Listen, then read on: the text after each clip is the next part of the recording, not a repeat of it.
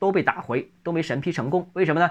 因为中山市区人口常住人口没达到标准，所以不允许修地铁。当时要求是三百万，中山不达标啊。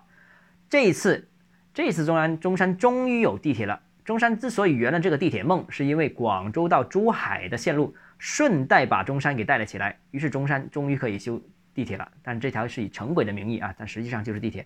所以中山通了地铁之后，这是一个巨大的利好因素。不单是内部沟通方便了，它跟南方的南部的广州和北部的珠海沟通也更加便利了，这是一个。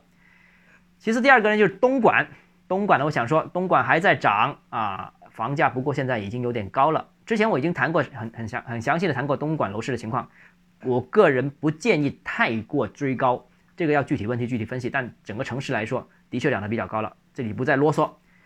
第三个问题呢，就是说说广州啊，包括广州，包括珠海，目前来说这两个城市仍然在主升浪当中，啊，现在是主升浪啊。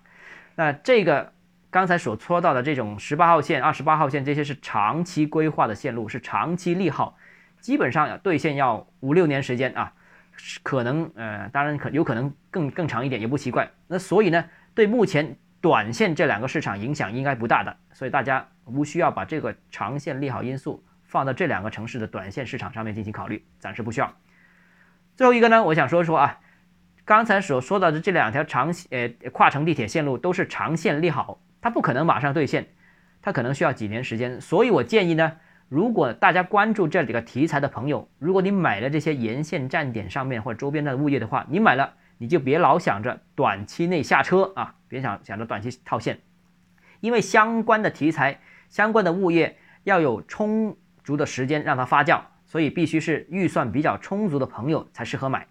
哎，就像投资股票、投资基金一样，这里有一个封闭期。那这些沿线上面的物业，我觉得它的封闭期、它的利好兑现时间大概也就五年左右吧。